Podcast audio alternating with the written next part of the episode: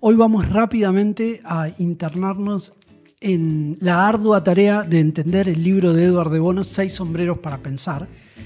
Em, ¿Qué sensación inicial te queda cuando escuchas este tipo de títulos como Seis sombreros para pensar, Los siete hábitos de la gente alta, altamente efectiva y otros por el estilo?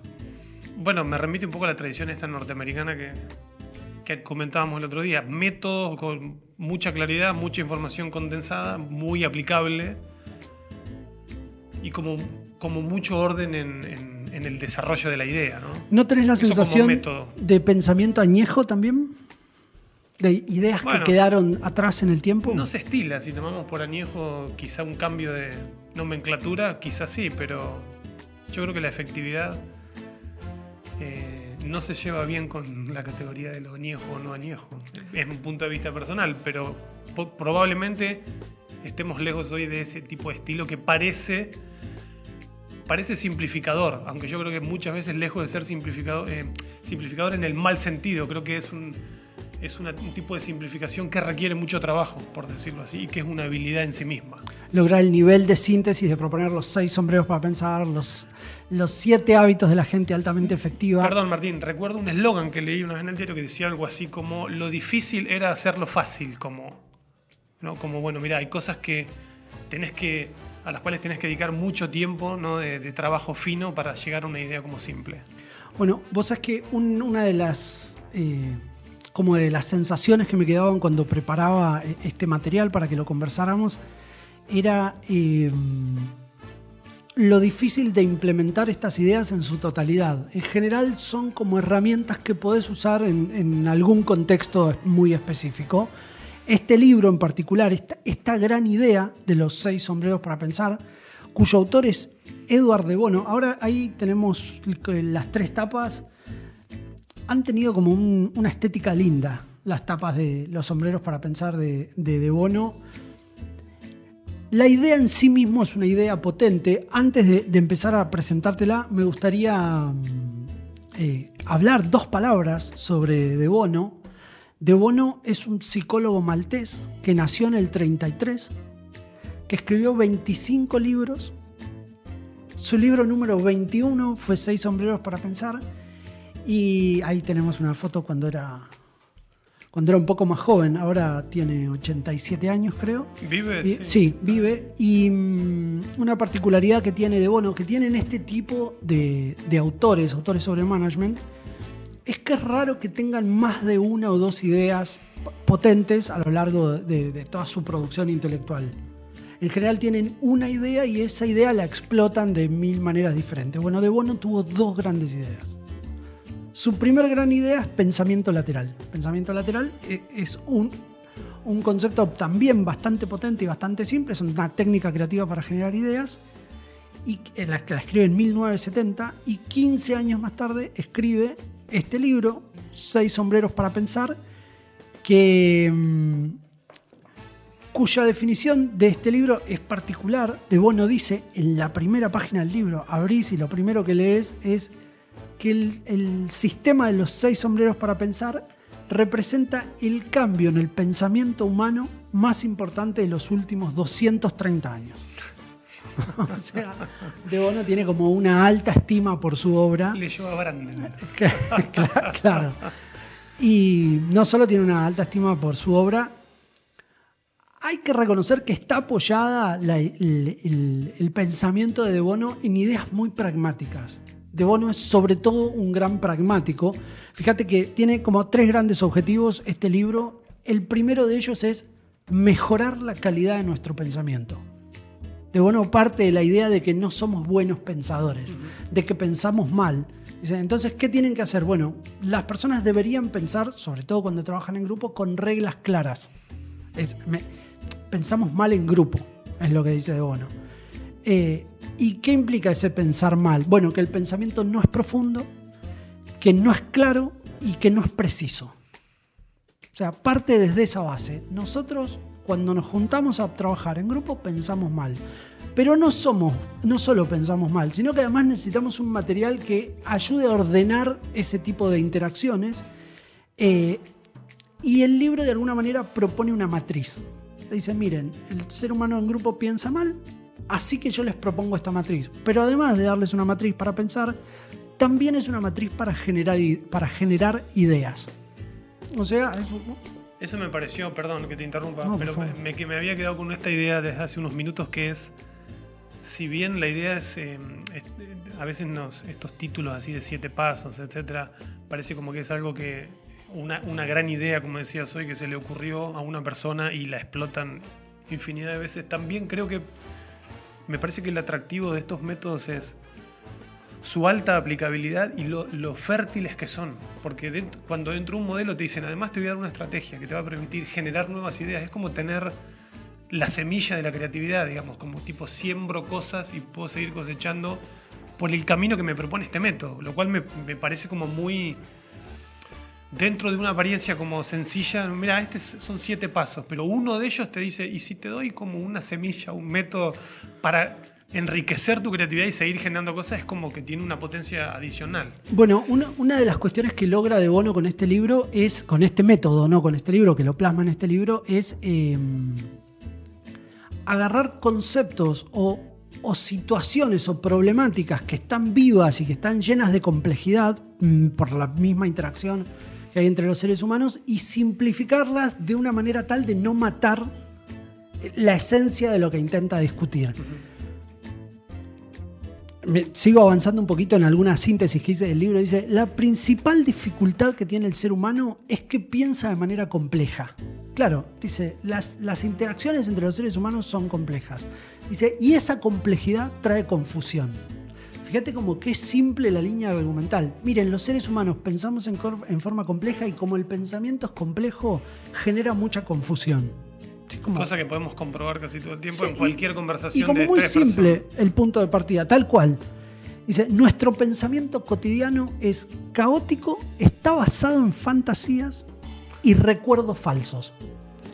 También, ahora de hecho hay como infinidad de investigaciones que dicen lo, lo falso que recordamos, digamos. Ni siquiera se mete a fundamentar esas cosas, no. Eso es una evidencia y es una evidencia. Mira, es muy atractivo, claro, es muy atractivo el punto de De Bono en, el lugar de. No es un libro que te va a explicar cuando usa la palabra emociones, de qué, de qué acepción de las emociones está hablando. No, él coloquialmente te dice, miren, somos desordenados para pensar y yo les voy a proponer un método para ordenarlo. Entonces parte de esa base, somos pensamos con baja calidad, lo dice, confusos, con recuerdos falsos, dice, nuestro pensamiento habitual es de baja calidad. Tema que me resulta muy atractivo para asimilar, decir, es verdad, el pensamiento habitual es de baja calidad. Hay como... Uno no podría justificar en cualquier lado, en cualquier reunión que tiene pensamiento de baja calidad. No. a decir, no, si nos reunimos tenemos que ¿Y recuerdos falsos? Y Porque decir, che, voy a escribir mis memorias. Está, por ahí viene un tipo y te dice, bueno, mire, el 78% de lo que usted recuerda es una distorsión de lo que pasó. Bueno, no entra a la explicación de por qué un recuerdo es un recuerdo falso, ni a ninguna explicación de ningún tipo, sino que da algunas premisas, las da por hecho y a partir de esas premisas eh, despliega su método. Entonces, si somos desordenados y pensamos mal y el ser humano es caótico y en grupo tiene baja calidad de pensamiento, es muy extremadamente simple su primera idea. Dice, vamos a hacer las cosas de una en una. Vamos a organizar el pensamiento colectivo, el pensamiento de todos, en un sistema muy simple. Vamos a elegir seis tipos de pensamiento, le vamos a asignar un color a cada pensamiento y eh, a, esa idea de, un color por pensamiento vamos a asignarle una categoría de pensamientos. Y ahí es donde habla de seis tipos diferentes de pensamientos. Dice, hay un pensamiento, ahí lo podemos ver, no sé si tenemos la tapa del libro o, la, primera placa. Dice, hay un primer pensamiento, a él le asigna el pensamiento de color azul. Eh, dice, el pensamiento de color azul es el pensamiento organizador y planificador. un, ¿Qué necesitamos nosotros para tener un pensamiento menos caótico? Que haya una organización del pensamiento. Al pensamiento que organiza el pensamiento, le vamos a asignar el color azul. Y entonces además asigna el rol Dice, en toda discusión tiene que haber un rol de pensamiento azul. ¿Qué hace el pensamiento de color azul? Por ejemplo, y si te vas a juntar con un, con un grupo de amigos en una reunión informal a, a, cenar, bueno, el pensamiento de color azul es el que se asegura que esté la casa, la mesa, las sillas, que se compre la comida. Es el pensamiento que organiza el pensamiento. Dice, hay un segundo tipo de pensamiento, que es el pensamiento de color blanco, el pensamiento de color blanco es eh, el pensamiento de datos. Eh, es como, fíjate qué interesante. Dice, primero lo que hay que hacer es organizar el pensamiento. Todo lo que a nosotros nos pasa por la cabeza tiene que estar organizado. Y eso lo va a hacer el color azul. Después dice, pero además, como sabemos que pensamos mal, tenemos que tener un momento en el cual indaguemos los datos. Ese pensamiento dice, es el pensamiento neutro y objetivo, que es el pensamiento de datos lo cual dispara una infinidad de, comentarios acerca de los datos. Por ejemplo... ¿Para quién los datos? ¿Cómo? ¿Por qué? ¿Son verídicos o falsos? El dato según quién. Claro. Bueno, de bueno parte de la base de que el dato es que rara vez nosotros decidimos en base a datos. Dice, por definición, los datos no los tenemos. Entonces ya es como atractivo entrar a una discusión donde, bueno, de movida no tengo el dato, sé que puedo no tener el dato. De bueno propone vamos a buscarlo el dato. Claro. Pero da por hecho que es muy difícil conseguir los datos. Pero les da una categoría, ya está, es uno de los seis eh, sombreros barra colores, con lo cual tienen su importancia en el juego, digamos. Los datos, digamos, como. Sí, ahora simplemente estoy pasando, los vamos a desplegar uno a uno, vamos a hacer como una suerte de train de trainers. Vamos a dejar todo el contenido instalado, pero vamos a hacer como un pasaje medio rápido por los colores. Entonces, organizamos lo que pensamos con el azul y buscamos datos Dice, que, casi nunca tenemos con el blanco. Después hay un momento para los datos. Después el tercer tipo de pensamiento es el pensamiento de color rojo o pensamiento emocional e intuitivo. Dice, eh, es la lógica de las emociones. Dice, cuando aparece y, despliega con mucho detalle cuál es el pensamiento eh, el pensamiento emocional o el pensamiento de los sentimientos. Dice, primero ordenamos, después tenemos que asegurarnos que tenemos los datos, después vamos a tener pasar por el pensamiento de las emociones. Algo importante o interesante que dice es, todos juntos tenemos que pasar por cada uno de estos pensamientos. Si en grupo no somos capaces de tener un buen pensamiento de calidad, cuando pensemos todos juntos tenemos que asegurarnos que vamos por, recorriendo cada uno de estos seis tipos de pensamiento y bueno, la imagen que usa es un sombrero, por eso cuando esto se dicta en un entorno controlado, no es que lo usas como una herramienta para que vos conoces, entonces lo usás en cualquier interacción, sino que lo, lo aplicás como un método, la figura es la del sombrero que te pones. El cuarto color es el color verde. Eh, el color verde es, es el pensamiento creador y disruptivo, es el pensamiento de la creatividad. Tirar ideas y dice, bueno, nosotros no podemos empezar a pensar ideas nuevas si antes no pasamos por el estado emocional y nos aseguramos de que no hay nada que nos perturbe. Básicamente el pensamiento emocional es asegurémonos de limpiar las cosas que nos perturban. No recorrimos los datos específicos y no decidimos a alguien que sea el coordinador de todos los pensamientos que va a haber. Recién cuando ocurrimos esos tres pasos vamos al color verde, que es el color de las ideas, que también tiene una particularidad específica sobre cómo ejecutarse. El cuarto color es el, o el cuarto sombrero es el sombrero eh, amarillo.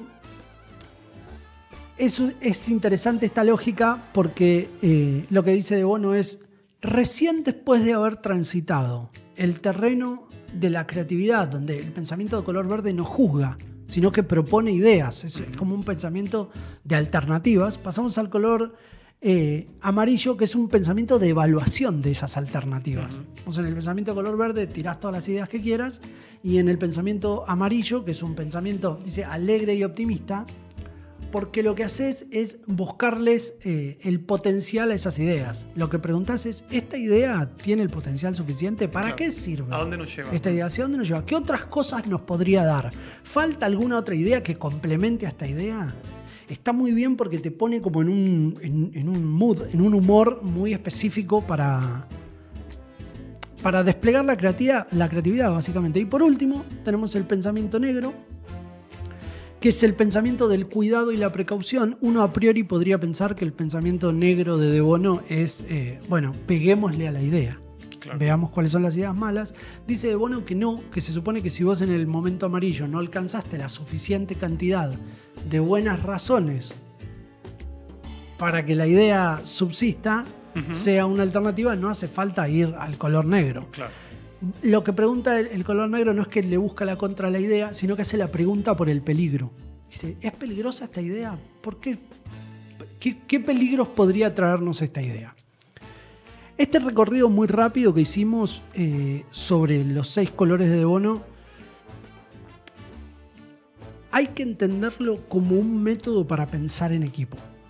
O sea, si queremos pensar en equipo, De Bono viene y dice, miren, ustedes pueden usar todos juntos este método o también vos lo podés aprender, entender qué contexto estás teniendo y usarlo vos, entendiendo que los demás no lo pueden usar, pero sí ordenar. Cuando hay una discusión que no tiene datos, vos podés decir, bueno, el pensamiento de color blanco, acá faltan datos, estamos discutiendo emocionalmente revistiendo o, maquillando la, discusión una discusión que parece técnica en realidad es una discusión emocional. Bueno, De Bono por eso propone el pensamiento blanco, que es el pensamiento de los datos. Mirá qué interesante, dice, el método propone un cambio de paradigma.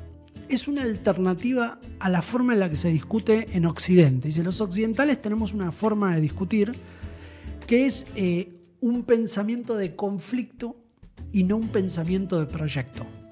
Eh, es como, siempre me, resultó como muy interesante esta distinción que hace entre el pensamiento de conflicto y el pensamiento de proyecto.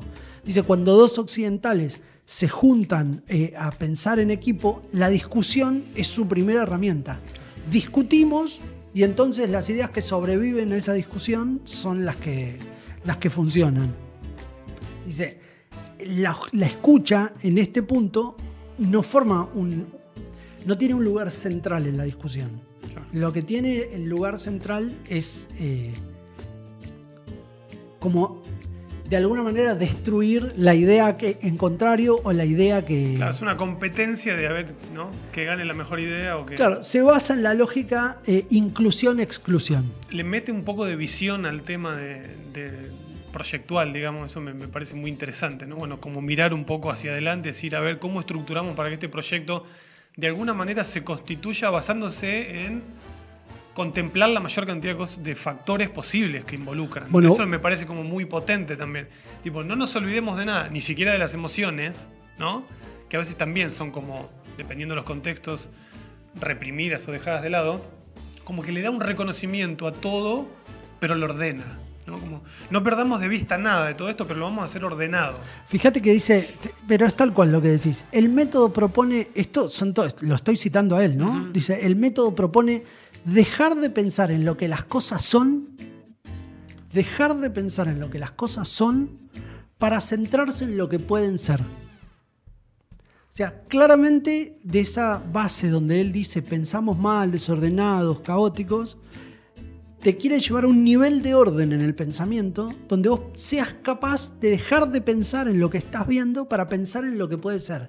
El nivel de respeto, de escucha, de orientación hacia, hacia lo que estás viviendo en ese momento que tenés que tener para poder dejar de pensar en lo que las cosas son, para pensar en lo que pueden ser, en romper ese paradigma, dice, el, el pensamiento no puede estar, si vos pensás en lo que las cosas son, ya le asignaste una caja.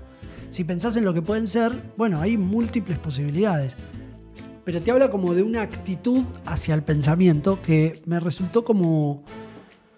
Siempre me resultó muy interesante. Te voy a leer un pequeñísimo fragmento. Fíjate, nos, nos tomamos un minuto. Dice, en una reunión del estilo occidental, los participantes aportan su punto de vista y en muchos casos la conclusión en la que desean ponerse de acuerdo. Mira la simpleza de la idea, digamos, ¿no? Cuando discutimos, yo lo que digo es mi conclusión.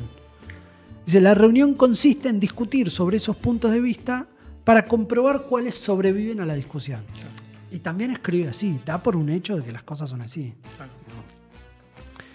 En las ideas iniciales se introducen modificaciones y mejoras y se, se trabaja con la lógica de escultura de mármol. Dice, hay un gran bloque de mármol y se va tallando hasta que queda algo. Esa es la, la mecánica, la metáfora que utiliza. Dice, eh, en una reunión de consenso, en una reunión de estilo occidental, hay ganadores y perdedores. Cuando nosotros conversamos en Occidente, es, es tal cual. La, la, ¿Cómo se llama? La, la discusión desordenada o espontánea, vamos a ponerle la palabra espontánea, es una discusión que en el fondo, aunque no sea agresiva, tiene ganadores y perdedores. Es alguien que impone o, que determinada idea, y, estamos como acostumbrados a ese estilo, a que una idea se imponga a otras ideas. Dice, el resultado es consensuado por todos y aceptado por, por, todos. Dice, en cambio, en una reunión del estilo japonés se trabaja con la escultura de arcilla. No el bloque de mármol al que le pegás y lo que sobrevive es la idea, esa es la metáfora que usa, sino una escultura de arcilla, donde las personas no vienen con una idea preconcebida, sino que vienen a escuchar qué propone el otro y sobre lo que propone el otro yo voy poniendo y entonces entre todos construimos una nueva idea. Entonces es un método bien de creatividad, ¿no? Además de ordenar y de elevar la calidad del, pensamiento, te propone llegar a ideas nuevas porque lo que plantea es una actitud de escucha. Claro que no es, ay, pero tengo la habilidad de escucha desarrollada. No, te dice, vamos a ir a escuchar. Claro, eso es lo que tiene, eso es lo que, de alguna manera me parece muy útil de estos métodos. Es, entre comillas, te obliga a pasar por, te dicen, bueno, mira, ahora en este espacio vamos a buscar datos. ¿No? Como, y no te vas a olvidar de buscar datos porque el método te está diciendo en el paso 4, busca datos. Y otra cosa que te quería mencionar que me pareció eh, interesante es esto de que habla como, como lo que nos podría parecer un contrasentido inicialmente, que es el pensamiento de la emoción o el pensamiento sobre los sentimientos. En, el sentido de que en una discusión de este tipo de las que él propone o en este tipo de, de tratamiento de los temas con este método es que aparezcan las emociones, pero de alguna forma con un poco de luz, ¿no? Como, bueno, mira, como está permitido por el método, no, mira, esto, esto es lo que hay, pongamos estas emociones en la mesa, pero de alguna forma desde un, desde un tratamiento desde el pensamiento. Eso me pareció como... Eh, en ese sentido es donde el método eh, como encuentra su máximo valor porque em, básicamente ordena el caos mental que tenemos. Y de ahí parte de Bono. Fíjate que la, la, premisa de la que él parte es el ser humano, amablemente de Bono dice, tiene un pensamiento complejo, pero tiene un pensamiento caótico. El ser humano piensa en forma caótico. Entonces, nosotros lo que vamos a hacer es ordenar ese pensamiento y esta es la mejor idea de los últimos 230 años. De la revolución industrial hasta hoy, esta es la mejor idea que tuvo la humanidad. Vamos a recorrer ahora. Sí. Una pregunta: ¿hay jerarquías? Eh, esto no sé, esto te lo puedo preguntar desde dos ángulos y vos elegís desde cuál me lo vas a contestar. Ok. ¿Un ángulo más personal o un ángulo de Martín y un ángulo más de lo que el texto dice? ¿Hay una, estos ¿Estos sombreros están todos al mismo nivel o hay una jerarquía? Bien. De bueno da las dos. Vamos a mirar el sombrero de color azul primero. Y te respondo la pregunta exacta que estás diciendo, que es si eh, el pensamiento, estos seis sombreros para pensar, estos seis colores para pensar, que representan tipos de pensamiento, tienen jerarquías o no. Claro. De bueno dice, yo les recomiendo usar el método de la siguiente forma, en orden primero el color azul, después el color blanco, después el color rojo, después el color verde, después el amarillo y después el negro. ¿Por qué? Dice, porque el pensamiento jerárquico, que es el pensamiento de color azul, es el pensamiento que ordena todo lo que pasa después. Entonces alguien tiene que tener el rol de ordenar el pensamiento. Dice, alguien, a alguien le tenemos que asignar el color azul. Plantea una serie de, posibilidades de cómo se asigna el color azul. Por ejemplo, si vos estás coordinando una actividad, un taller, lo que sea, sos naturalmente el sombrero de color azul. De hecho, cuando organizás reuniones, cuando organizás alguna discusión en un ámbito laboral entre pares, podés hasta decirlo, voy a asumir el rol de color azul, voy a ordenar. Incluso atraviesa todo el modelo del azul, me da la sensación, porque tiene que estar atento, me imagino ahora este, coordinando un taller, el azul siempre tiene que estar atento que se respeten los momentos de, para cada uno de los sombreros y que si interfieren otros sombreros, de- debiera ser el encargado de decir, no, esto Exactamente. De- eh, cuando se aplica el método, acordate que este método se puede usar ordenadamente, decís, vamos a aplicar el método de los seis sombreros para pensar de De Bono, o simplemente lo manejás y entonces, eh, entendiendo que el rol, eh, lo más importante del sombrero de color azul, lo más importante del sombrero de color azul, es que eh, el grupo asignó en forma explícita, acordó que hay alguien que Con está ese- coordinando el pensamiento. ese Aunque no claro. pueda decirlo de esa forma, ¿no? Pero es el pensamiento que ordena el pensamiento. Entonces, fíjate cuáles son las claves. Prepara el contexto, o sea, se asegura de que el contexto en el que vamos a pensar sea el correcto. No vamos a tener interrupciones, los celulares van a quedar afuera. El pensamiento que ordena el pensamiento tiene tareas de orden que cumplir. Y si no las cumple es un mal ordenador del pensamiento. Eh, asume el rol de control, sobre todo entre pares, el rol del control es un rol complicado. Entonces te- tenés que asumir el rol que vas a controlar, que implica decirle a alguien que en este momento estamos haciendo esto y no es esto. antipático. Claro. Entonces hay un momento inicial, cuando vos aplicás el método de Bono, en el cual conversamos un poco de cuáles van a ser las tareas de quien, de quien va a cumplir el rol de ordenar el pensamiento. Y en general son momentos como distendidos, lúdicos. Ah, sí, jaja, bueno, vos que te gustan órdenes, etc. Define el foco. Mirá qué interesante este punto. Define el foco. O sea, no se habla de cualquier cosa. Vamos a abordar X tema y yo voy a ser el encargado de que solo se hable de ese tema. Fíjate qué antipático que es.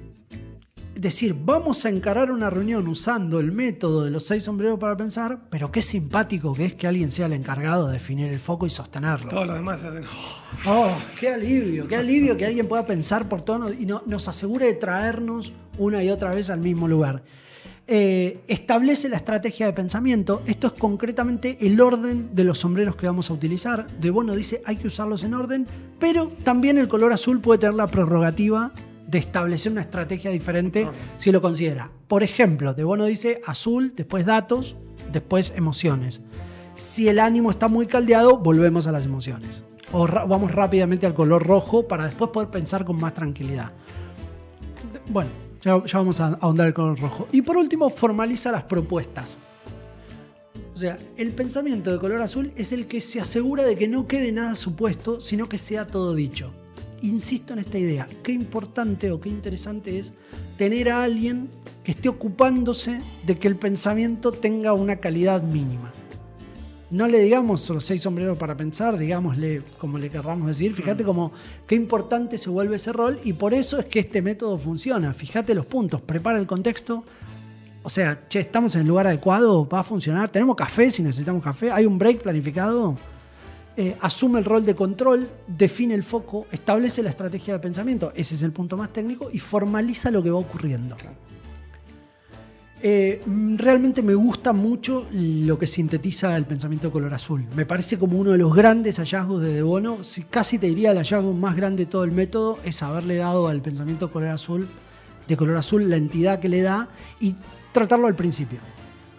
Es como la inteligencia de la inteligencia. Es como, exactamente. Mitológicamente hablando, es como el, el que, el que ordena el, el despelote. Pero eh, sí, coincido. Bien, Por eh, algo es el primero. Por algo es el primero. Vamos a entrar entonces, vamos a profundizar un poquito en el pensamiento de color blanco. De Bono dice, una vez que nos ordenamos y que efectivamente estamos todos de acuerdo en que alguien va a coordinar, va a haber un pensamiento que ordena el pensamiento, que insisto que esto a priori suena muy lindo, pero después hay que transitarlo. Y a veces eh, es como una instancia complicada en quién va a ser el sombrero o el pensamiento de color azul, sobre todo cuando no, no prima la jerarquía, aunque haya jerarquías internas.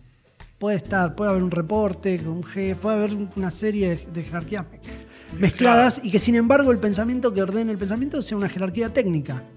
Entonces todos tienen que subordinarse a una jerarquía técnica. Bueno, el pensamiento de color blanco es el pensamiento de datos.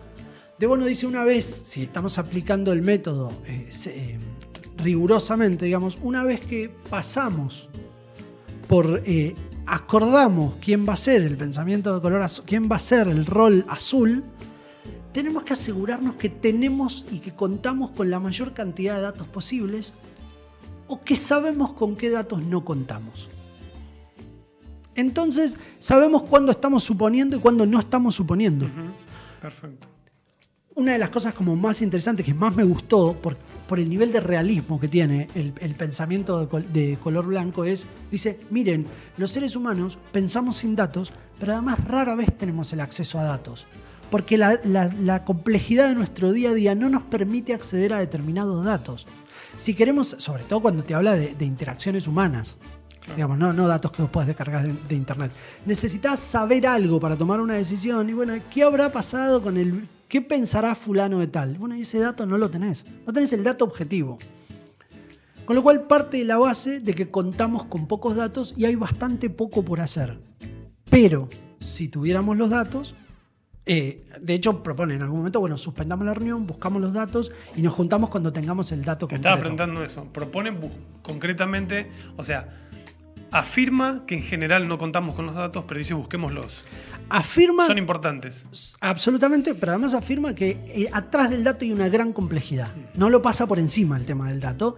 Y de hecho sí, dice, vos- ustedes tienen que pensar con datos, porque si no se ensucia todo el resto del pensamiento. Claro. ¿Y de quién es el rol de que haya datos arriba de la mesa? Del pensamiento de color azul. Por eso es como muy importante quién, es, eh, quién está asignado al rol organizador. Bueno, el pensamiento blanco es el pensamiento, por eso se le dice neutro y objetivo. El tercer tipo de pensamiento, que es el pensamiento de color rojo, el pensamiento de las emociones eh, eh, o de los sentimientos, el pensamiento emocional e, e intuitivo, tiene un aspecto muy divertido y muy atractivo que además y además que es muy visible. Que es, si vos ves a alguien, la, la emoción que más se manifiesta es el enojo, Claro. explícito o encubierto, disfrazado de diferentes actitudes, dice, bueno, nunca avancen en ninguna búsqueda de un pensamiento de mayor calidad de ningún tipo si antes no han podido limpiar el, el terreno emocional. El nivel de simpleza que tiene esa afirmación de decir, Perdón, Martín, eso puede ser, eh, eso puede ser problemas emocionales entre los integrantes hasta eh, una emoción que te genera el tema que estás tratando. Puede ser, ahí puede haber, eso es, como libre. Ejemplos. Eh, alguien llega muy angustiado y entonces eh, se percibe por una actitud corporal y ante una pregunta directa que es ¿qué sentís? se pone a llorar. No, porque me recuerdo, yo me acuerdo vivido explícitamente ante una reunión donde había alguien un poco tenso, le preguntamos qué le pasaba y dice, se murió mi madre. Y nos quedamos todos como, ¿cómo se murió? Sí, hoy a la mañana.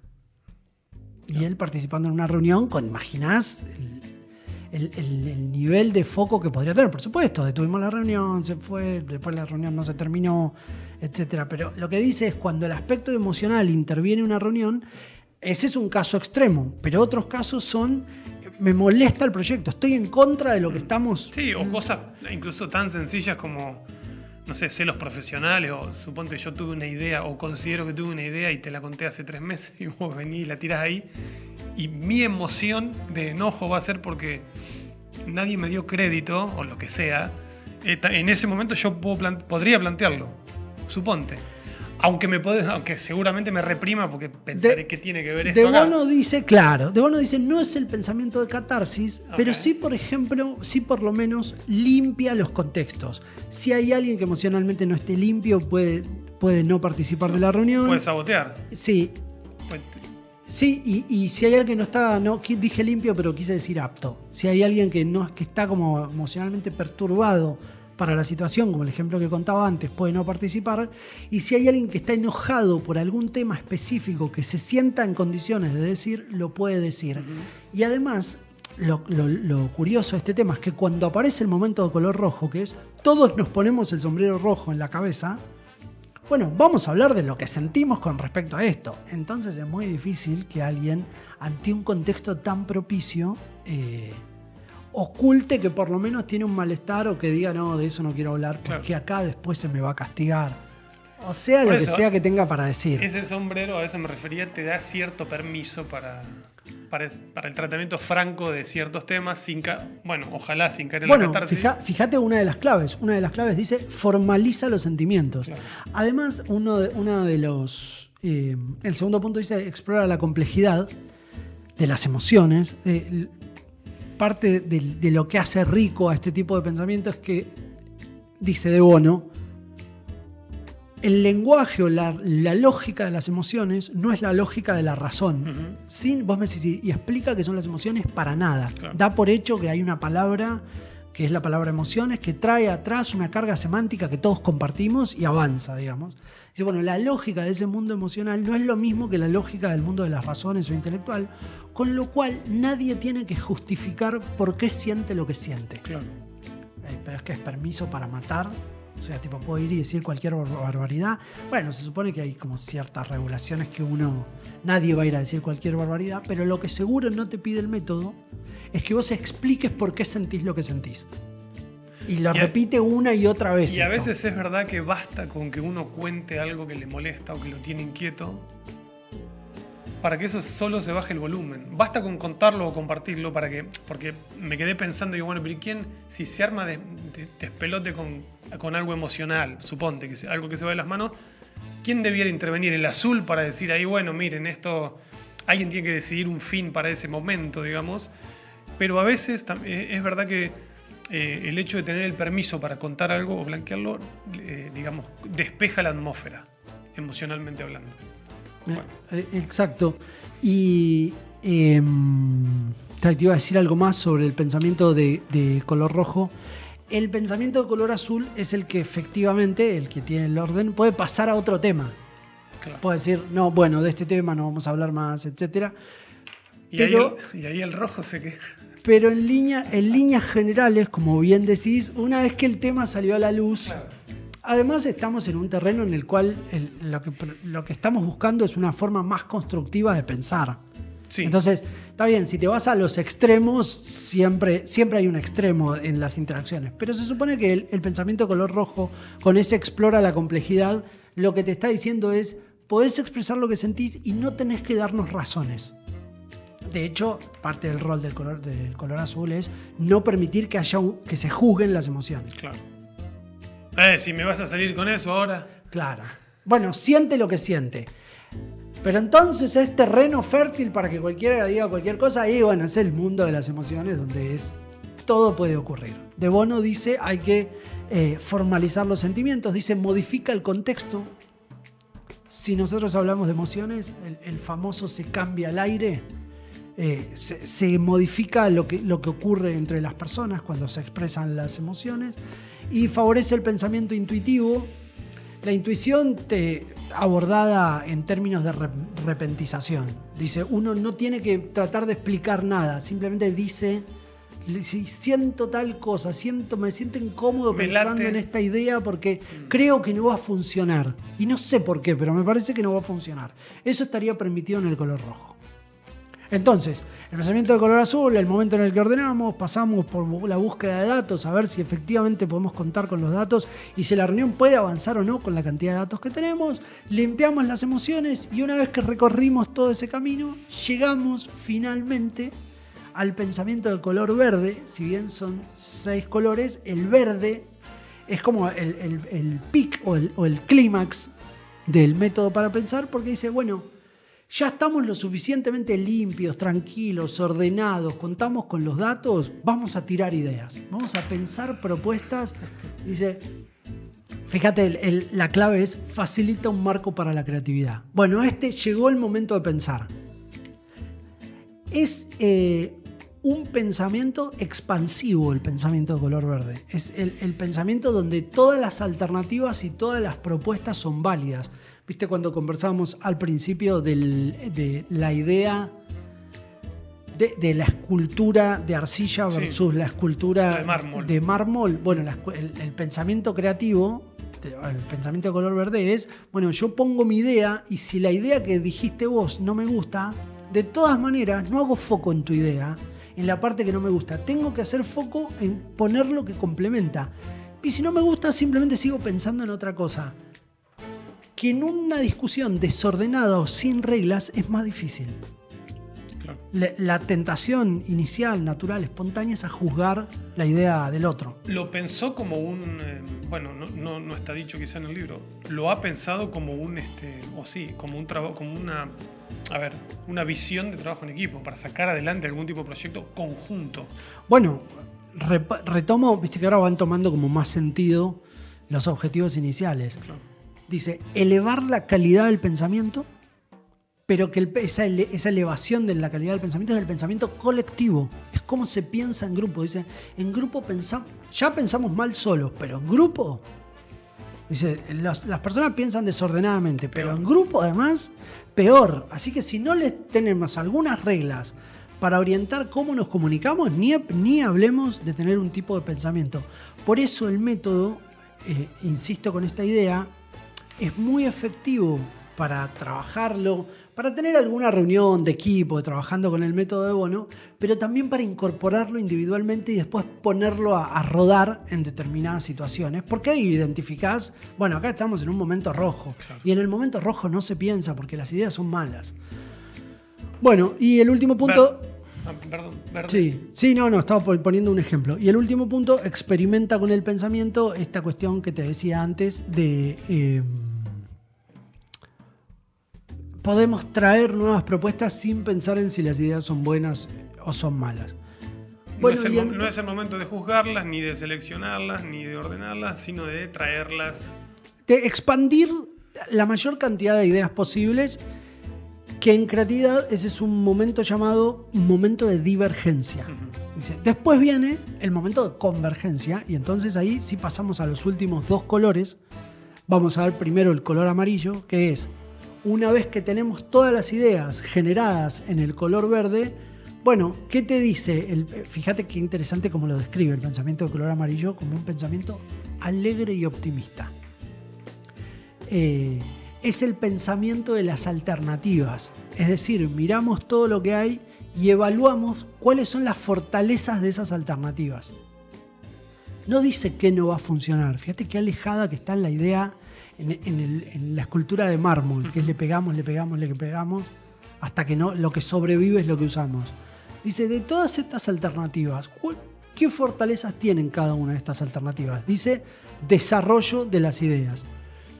O sea, lo que propone es desafiar, bueno, e, el marco, es decir, no importa que una idea no, no, nos guste a priori, lo que hay que hacer es tratar de encontrarle fortalezas. Porque a lo mejor una fortaleza que encontrás en una idea aplica a otra idea. Claramente es un pensamiento expansivo, no te limites a pensar. Transita con madurez un proceso de pensamiento que te lleva a un pensamiento de una mayor calidad. Eso es lo que propone el método en, en su conjunto. Y finalmente llegamos al pensamiento de color negro. El pensamiento de color negro que sí podría estar asociado a, bueno, y ahora vamos a buscarle los contras. ¿Cuándo llega el momento de buscarle? aparte se me apareció como el eh, antónimo de la placa anterior. Eh, optimista, pesimista. Claro. como, che, a ver, ¿qué nos sirve de todo esto? Este es otro hallazgo del método donde en ningún momento, y acá te das cuenta, que De Bono deja entrar al pesimismo. Porque básicamente lo que quiere es que tengamos un pensamiento de mayor calidad. Entonces lo que dice es que el color negro es el pensamiento racional y cauteloso, eh, el pensamiento del cuidado y de la precaución. Es decir, una vez que tenemos las ideas, que ya les encontramos las fortalezas, ¿por qué sobreviviría, sobreviviría del color amarillo al negro una idea a la que no le encontramos fortalezas? Simplemente si una idea no tiene ninguna fortaleza, la descartamos. Pero la descartás no porque no te gusta, sino porque no le encontraste fortalezas. Mirá qué diferencia en, la calidad. Y estoy pensando en la cantidad de veces que no hacemos eso, mientras lo conversamos. Y esto es como, este es como el. Este es como el anciano de la tribu que viene y te dice. Bueno, esta idea que tiene todas estas potencialidades, ojo, porque también puede tener. Estos riesgos. Estos riesgos, estos peligros, estas consecuencias negativas, claro. Bueno, eso es lo que busca. Fíjate que lo, interesante, ahí dice regula la crítica, este, está expresado como una de sus claves. Lo interesante del, del pensamiento de color negro que uno podría pensarlo inicialmente, se puede confundir muy fácilmente con el rojo, porque es no me gusta. No me gusta no es pensamiento de color negro, es pensamiento de color rojo. Y no tenés que explicar por qué no te gusta, porque para eso está el color rojo, para que vos digas lo que sentís. Y si sentís que no te gusta, no te gusta. Ahora, si querés hablar de una debilidad o de una precaución o de un cuidado que hay que tener, es un pensamiento absolutamente racional. Entonces, el pensamiento de color negro es el pensamiento más racional de todos, no el que dice lo que me gusta y lo que no me Y gusta. que, de- claro, porque de alguna manera el método ya estructuró todo ese lío. Entonces vos acá llegás a una instancia 6, ¿no? Habiendo estructurado cinco pasos previos donde se, donde se habló de emociones, donde se buscaron datos, donde se seleccionaron ideas, donde se vio su potencial, etc. Claro, y se supone que en este punto ya llegaste con una o dos ideas que ya te gustaron mucho porque tienen muchas fortalezas y llegaste con todo ese entusiasmo y decís, che, esto que nos gustó, ¿tendrá algún problema? A ver, pasémoslo por el tamiz del cuidado. Es un cuidado racional. Es como De Bono dice, no recuerdo si en Seis sombreros para pensar o en Pensamiento Lateral, dice, las ideas son como un- una pequeña plantita, son como una semilla que vos plantás y va creciendo, y cuando aparece el primer brote, Vos no, no podés como cortarla o acharla o maltratarla diciéndole no me gusta. Vos cuando llegás a la idea, al, al momento de hacer florecer una idea, tenés que llegar como con, Con cuidado. con mucho sí, sí. cuidado, como, como, como decía Serrat, como, pompa, como pompas de jabón. Digamos, es como... eh, Dejalo que se, Hay- dejala que se fortalezca un poco. antes hay que andarlo de puntillas, digamos. Tenés que andar con cuidado alrededor de las nuevas ideas. Entonces, cuando la pasás por el color negro, estás muy lejos de, de ver o decir que una idea no te gusta. Porque ya toda esa sensación te la sacaste antes de empezar a pensar en nuevas ideas. Lo que estás haciendo es tratando de, de encontrar cautelosamente si hay algún peligro. Eh, en síntesis, la pregunta. Perdón, tengo un pequeño Sí. comentario, José. No, por muy, favor. muy importante que haya alguien que tome nota de todo esto en la reunión. ¿De todo qué? De todo lo que se va decidiendo. Viste que después- no, me imaginé de pronto una reunión donde se, se eligen cosas, se toman decisiones y. Y ahora que. Bueno, el pensamiento de color. Con- conclusiones. El etcétera. pensamiento de color verde. Eh, el azul debiera prever este detalle. Fíjate qué interesante cuando, Azul. cuando pasás, total, el pensamiento de color azul es el que asegura quién va a tomar notas o es el mismo. Pero fíjate qué interesante, cuando vos pasás por el pensamiento de color verde, que es el pensamiento de divergencia, ese es el momento en el que anotás. Todo el resto de los momentos de una reunión es ver si estoy de acuerdo, si no estoy de acuerdo, si tengo los datos, si estamos de acuerdo en quién va, cómo nos vamos a ordenar. Bueno, por supuesto que esto en la práctica, eh, cuando tenés un equipo medianamente entrenado y disciplinado en aplicar categorías de pensamiento, no hace falta que te pongas ningún sombrero ni nada. Si no decís datos, bueno, contamos datos como el momento del briefing, contamos con esto, esto, esto y esto. ¿A alguien no le gusta la idea? ¿Alguien tiene algún problema con esta idea? Sí, a mí no me gusta porque al cliente lo odio. No sé, bueno, bueno, pero igual vamos a hacer foco. ¿Estamos de acuerdo? Sí, listo. Bueno, 15 minutos para explorar alternativas referidas a este foco. Entonces tenés a alguien, empiezan a decir, bueno, y podría ser esto, y podría ser... Y entonces tenés como una dinámica o como un ambiente, como una atmósfera de creación ordenada y donde un equipo experimentado puede realmente transitar muy rápidamente eh, por este recorrido, cosa que en frío y en un equipo indisciplinado es como el mundo opuesto. Es eh, lo que todos hemos experimentado de reuniones eternas que no tienen ningún sentido, ni ningún fin, ni ningún foco. ¿Viste? Sí, La- que terminás con un desgaste y una falta de energía. Y decís, con un desgaste y una falta de foco total. Y después, para cerrar la reunión, decimos, ¿y esto tiene algún peligro? Cuando contemos esto, este es un proceso muy creativo de, de producción de campaña creativa. Vamos a presentar esta idea. ¿Le ven algún peligro? Claro, ese es el pensamiento de color negro. Con lo cual, la pregunta que nos hacemos siempre es, eh, Hay que leerlo. ¿hay que leer pensamiento lateral? Yo te digo que mires este video y te, lo quedes, te quedes porque te acabamos de contar todo pensamiento lateral. No es un libro particularmente entretenido para la lectura. No es un libro. eh, es un libro fácil de leer, pero, pero no atrapante. Y lo más importante es poder, poder ponerlo en práctica. Eso te iba a decir. Es Ya, un- Diría que es, como que diría sí, sí, sí, si lo vas a poner en práctica o tenés la oportunidad de hacerlo en un grupo, porque creo que ahí el libro termina de mostrar toda su, su virtud, digamos, ¿no? Porque si no es como, bueno, quizá un libro más, que interesante, etcétera. Es un libro para aprender usándolo. Es un Exacto. libro para aprender usándolo y además es un libro para releer una vez que lo has usado. porque se te iluminan todas la- las áreas como más flojas que tenés al respecto, con lo cual, eh, Qué bueno. digamos, vos podrías leer el libro de Debo, ¿no? Te vendría muy Este bien. ya sé que no me lo regalás, pero no me dijiste nada. No, No, no. te lo estoy pidiendo tampoco. No, no. Porque lo veo muy. No te lo regalo, pero si me lo pedís, No, te lo regalo. por el momento tengo trabajo que hacer con otros libros. Gracias. Gracias, Martín. No, por favor.